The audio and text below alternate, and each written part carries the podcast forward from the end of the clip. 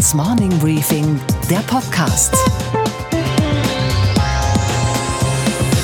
Einen schönen guten Morgen allerseits. Mein Name ist Gabor Steingart und wir starten jetzt gemeinsam in den Tag. Heute ist Dienstag, der 30. Oktober. Angela Merkel hat Respekt verdient und das aus drei sehr unterschiedlichen Gründen. Respekt Nummer eins gebührt ihr für schonungslose Offenheit. Das war frisch, das war schnörkellos, das war eine neue Merkel. Das Bild, das die Regierung abgibt, ist inakzeptabel. Bundespolitisch können wir nach dieser Wahl in Hessen, nach der Landtagswahl in Bayern nicht einfach zur Tagesordnung übergehen.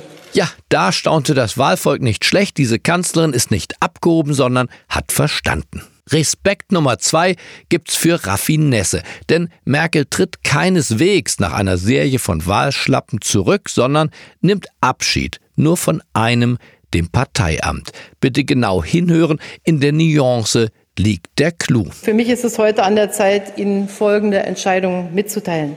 Auf dem nächsten Bundesparteitag der CDU im Dezember in Hamburg werde ich nicht wieder für das Amt der Vorsitzenden der CDU Deutschlands kandidieren. Das bedeutet, Merkel verzichtet lediglich auf die Führung eines, ich sage es salopp, politischen Kleintiervereins mit einigen wenigen Politfüchsen und jede Menge Stimmvieh. Den ernstzunehmenden Teil ihres Herrschaftsbereiches aber, das Land nämlich mit Militär, Beamtenapparat und 82 Millionen Staatsbürgern, also Menschen wie Sie und ich, gibt sie nicht her, sondern gedenkt sie auf diese Art zu retten. Die Dialektik des Vorgangs funktioniert so. Sie gibt, um zu behalten, sie verzichtet, um zu bekommen. Vertrauen zum Beispiel. Sie opfert einen Job, dessen legitimierende Wirkung bei der Kandidatenaufstellung zwingend war, die sie aber jetzt ja gar nicht mehr braucht. Sie wird nie wieder für kein Amt der Welt kandidieren. In dem Maße, wie die Partei ihre Macht über Merkel verliert, verliert Merkel das Interesse an der Partei. Sie tut das, was Schlangen in freier Wildbahn tun, die alte Haut, das sogenannte Schlangenhemd, wird einfach abgestreift. Respekt Nummer drei gibt's für die Degradierung und Deklassierung aller innerparteilichen Gegner bei gleichzeitiger Sicherstellung der Kanzlerschaft bis 2021. Diese vierte Amtszeit ist meine letzte als Bundeskanzlerin der Bundesrepublik Deutschland.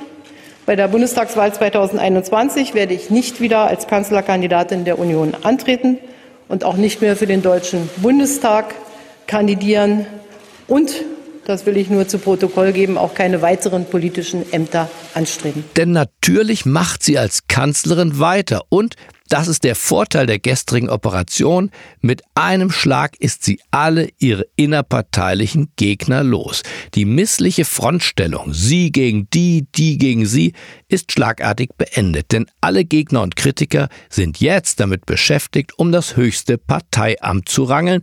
Merkel hat das Spiel um die Macht gewonnen, weil sie das Spielfeld wechselte. Das Fußvolk der Kritiker muss jetzt zu Hause Tore schießen. Sie spielt Schach mit Putin und Trump. Teile und herrsche, hat Machiavelli empfohlen. Merkel ist seine gelehrigste Schülerin in der Gegenwart. Und damit das Ganze nicht so nach Taktik riecht, ist jetzt noch eine ganz kleine moralische Überhöhung nötig. Ich bin überzeugt, wir müssen innehalten. Ich jedenfalls tue das. Und das sollten Ihre Kritiker doch gefälligst auch hinbekommen.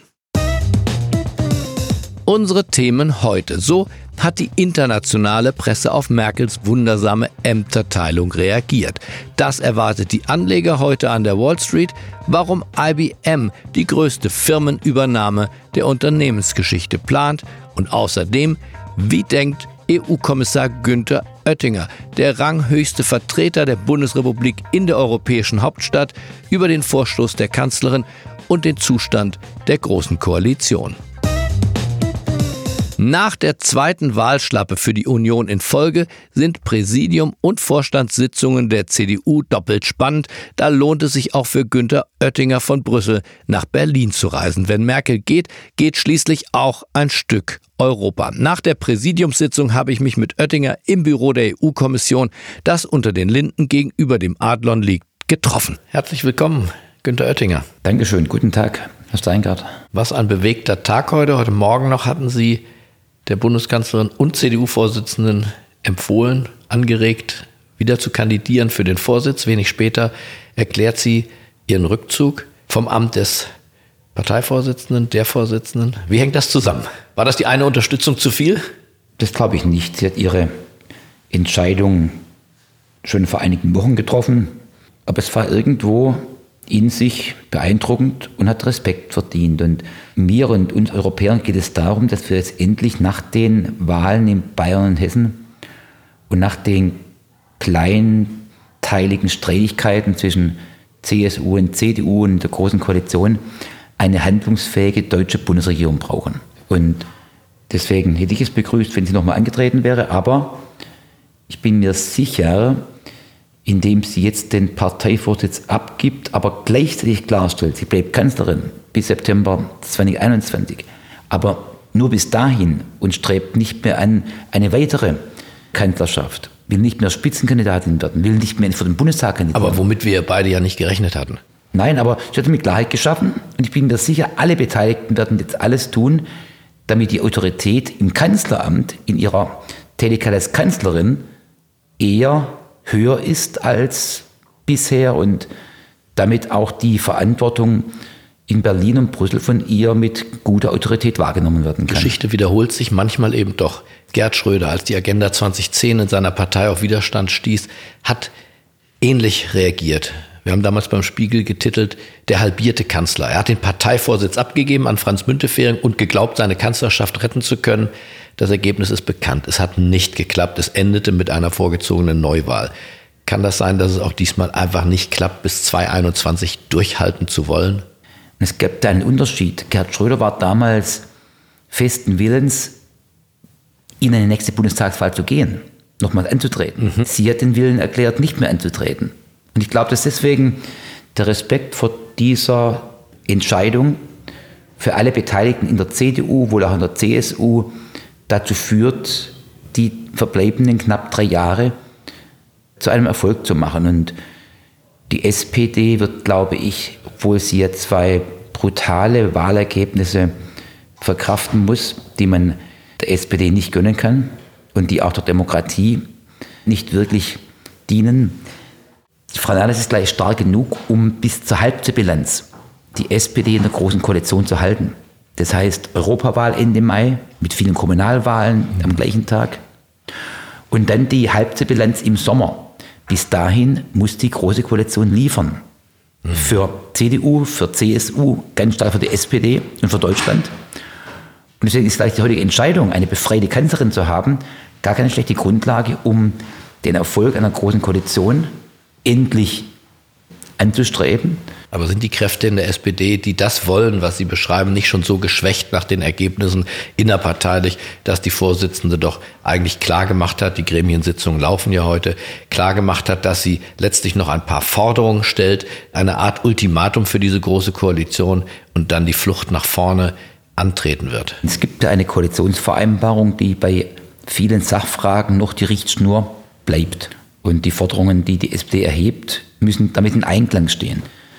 Zum Zweiten, alle maßgeblichen Kräfte, nehmen Sie an, die Regierungschefs der SPD, die Minister der SPD auf Bundesebene, die Bundestagsabgeordneten, haben immer noch eher Interesse am Erfolg einer großen Koalition mit der SPD als ein Ausscheiden der SPD und dann unkalkulierbare Entwicklungen.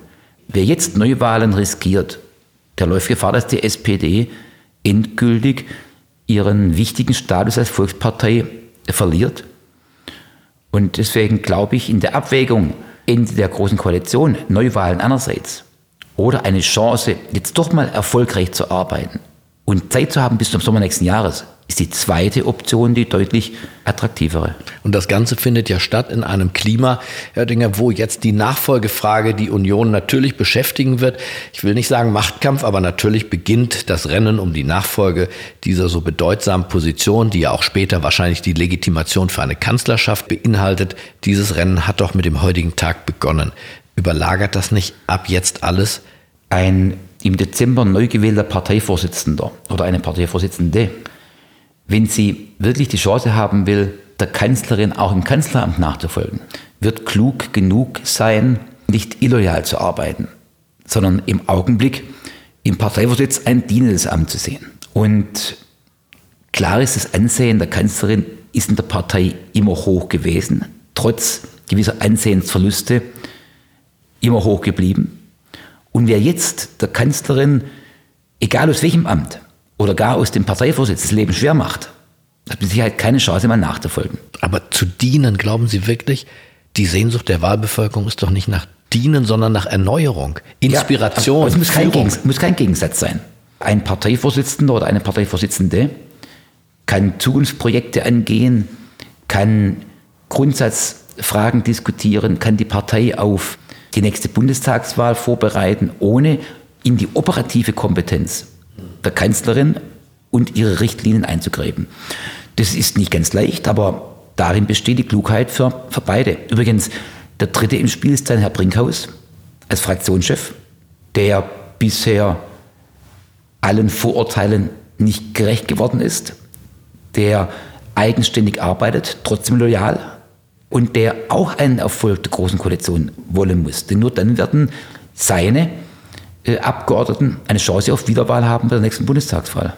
Der vierte im Bunde sind Sie, für mich jedenfalls, als ranghöchster Vertreter dieser Bundesregierung, dieses Staates in Europa. Welche Rolle haben Sie für sich oder sehen Sie für sich bei dieser Erneuerung, zukunftsfähig Machung der Union? Die CDU war immer die Europapartei. Seit Adenauer, seit Helmut Kohl. Und auch die Kanzlerin hat als Kanzlerin viel in Brüssel bewirkt. In guten und in schwierigen Zeiten. Zurzeit laufen wir Gefahr, dieses Profil Europapartei in Deutschland sein zu verlieren. In der Koalitionsvereinbarung stammt der neue Aufruf für Europa, dieses Kapitel 1 und damit die Überschrift von Martin Schulz. Und die Grünen sind auch in Wahlkämpfen beeindruckend proeuropäisch. Wir müssen als CDU aufpassen, dass wir nicht zu stark in rein nationale Dimensionen zurückfallen. Ist das ein Plädoyer für Friedrich Merz, Chef der Atlantikbrücke, international unterwegs, der Einzige, der von Europa nach Deutschland gekommen ist und nicht umgekehrt? Ja, das stimmt, aber auch Armin Laschet war im Europäischen Parlament und Frau Kram-Karrenbauer ist auch schon als, mal in Straßburg. Hat, hat als Saarländerin enge Kooperation, die ich seit vielen Jahren an, an Projekten kenne mit Luxemburg und mit Lothringen. Es kommt darauf an, dass der, der die Partei übernimmt, sowohl in seiner Bewerbungsrede wie danach das Profil der CDU als europäische Partei stärkt. stärkt. Haben Sie einen Favoriten? Favoritin? Ich finde es echt mal gut, dass wir eine Auswahl haben. Wenn wir jetzt zwei oder drei oder vier haben und die liefern sich einen harten Wahlkampf, aber fair und stellen dann sich mit ihren Stärken und Schwächen und ihren Visionen vor, dann kann dies für die CDU, unsere Mitglieder, unsere Delegierten ein herausragendes Ereignis werden. Und darauf baue ich. Ja, ich meine, die Demokratie hat ja beglückende Elemente. Der Wettbewerb von Personen und Positionen zählt ja dazu. Aber nochmal Ihre Favoritin, Ihr Favorit? Ich kenne alle. Oder warten Sie auf die Bewerbungsreden erst? Ich kenne alle drei oder vier seit vielen Jahren. Ich werde mir auch selbst das Recht nehmen, alle drei oder vier nochmals zu sprechen. Und der oder die sind für mich Favorit, die sich zu einem ganz klaren Europabekenntnis in der Bewerbungsrede und damit zu einer Bereitschaft, die CDU als Partei für Europa zu positionieren, besinnen. Ich glaube, dass tendenziell alle drei dies können. Macron hat gezeigt, man kann mit Europa Wahlen gewinnen. Aber wir haben in der CDU mittlerweile nicht mehr allzu viele Europäer, das hat nachgelassen. Und deswegen will ich mich orientieren an der Frage, wer ist bereit, mit Europa die Partei zu erneuern. Also Sie messen das tatsächlich an der europapolitischen Ausrichtung der Kandidaten. Was ist ein Kandidat, der Europa wirklich, wirklich Ihrer Einschätzung nach nach vorne bringt? Was sind die drei Punkte? Deutschland und unsere Wirtschaft und Arbeitswelt profitieren von dem europäischen Binnenmarkt ungemein. Unsere Exportwirtschaft, Fahrzeugbau, oder Maschinenbau, Elektrotechnik, die chemische Industrie lebt von diesem Binnenmarkt, der 500 Millionen Menschen umfasst. Schweiz, Norwegen, Westbalkan sind alle assoziiert. Und deswegen muss uns Europa auch etwas wert sein. Man kann nicht nur wirtschaftlich profitieren, aber dann für Infrastruktur oder für Kohäsionspolitik für schwächere Länder nichts bezahlen wollen. Und deswegen ist ein Kriterium für mich, sind wir bereit, auch nach Europa einzuzahlen. Aber das tun wir doch auch in erheblichem Maße, oder nicht? Ja, gut, ich meine, von 100 Euro, die ein deutscher Bürger erwirtschaftet, durch Händearbeit, Kopfarbeit, Vermögensanlage, nimmt man ihm 46 Euro ab in Form von Abgaben, Gebühren, Steuern, Beiträge und ein Euro kommt nach Brüssel. Und 45 bleiben in Berlin, München, Stuttgart, Biberach, AOK. Also so arg viel ist es nicht. Zweitens, wir haben wichtige neue Aufgaben, wo Europa einen Mehrwert darstellt. Gemeinsame Außenpolitik, gemeinsame Afrikapolitik, Verteidigungsforschung, Großforschungsprojekte im digitalen Zeitalter, grenzüberschreitende Infrastruktur, Frequenzpolitik oder auch europäischer Außengrenzschutz, um die Innengrenzen offen zu halten, Kontrolle an den Außengrenzen. Und meine Erwartung ist, dass dieses bei einer neuen Parteiführung verankert ist und dann in Wort und Tat auch sichtbar gemacht wird. Und zum Dritten, eine Parteivorsitzende, ein Parteivorsitzender sind für Wahlkämpfe verantwortlich. Die nächste Europawahl kommt Ende Mai nächsten Jahres, ist wichtiger als jede bisherige europäische Wahl und, und daran messe ich die Person, die kandidiert, muss genauso wichtig sein wie eine Bundestagswahl.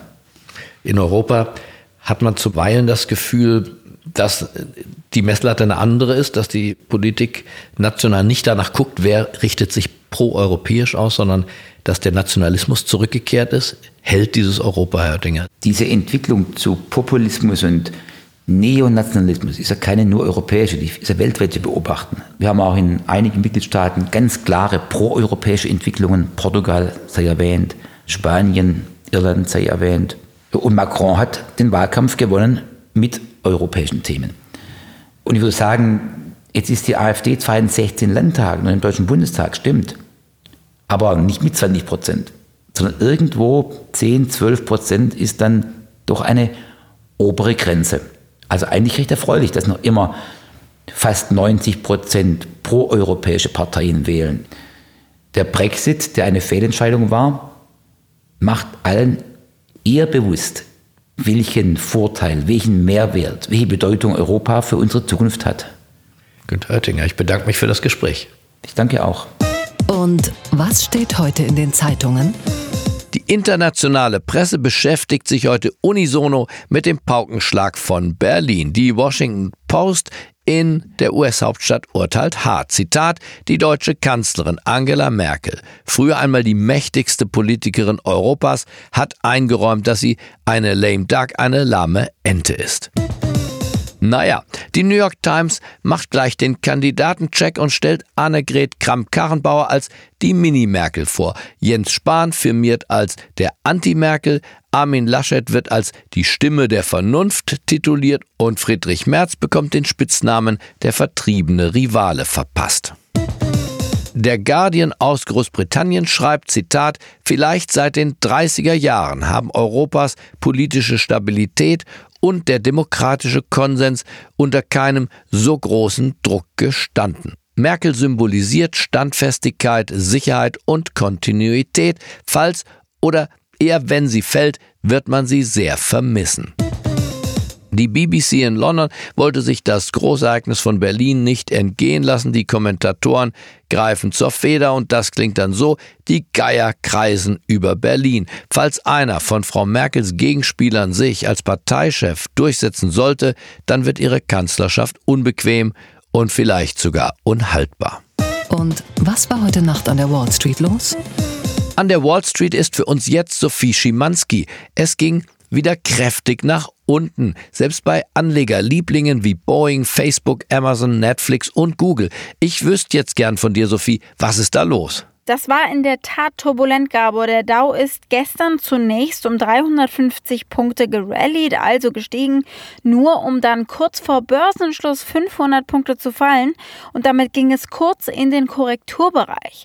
Geendet sind wir dann bei minus 200 Punkten mit Boeing als absolutem Tieflieger und die Fangaktien, die waren ein weiteres Epizentrum gestern.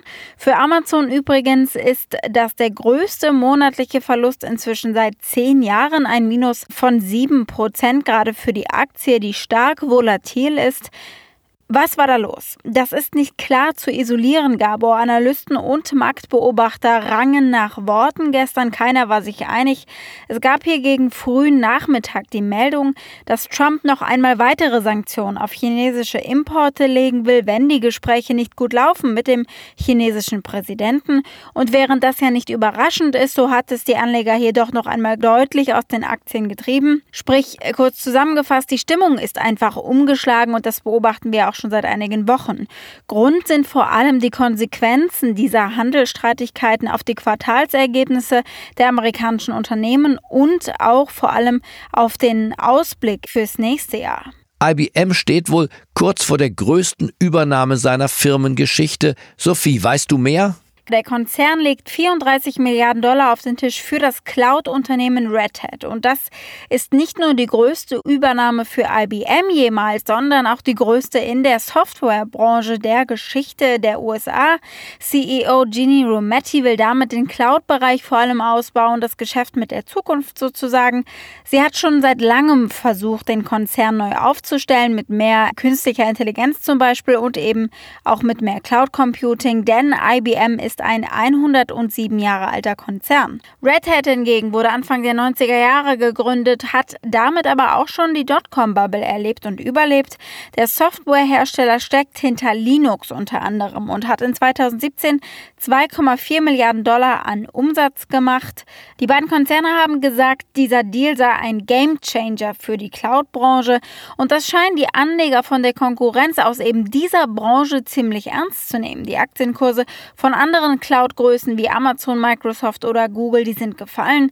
Allerdings fiel auch die IBM-Aktie, denn der Deal ist eben teuer und soll überwiegend mit Schulden bezahlt werden. Die Red Hat-Aktie derweil, die stieg um knapp 45 Prozent. Und was, Gabor, geht eigentlich gar nicht?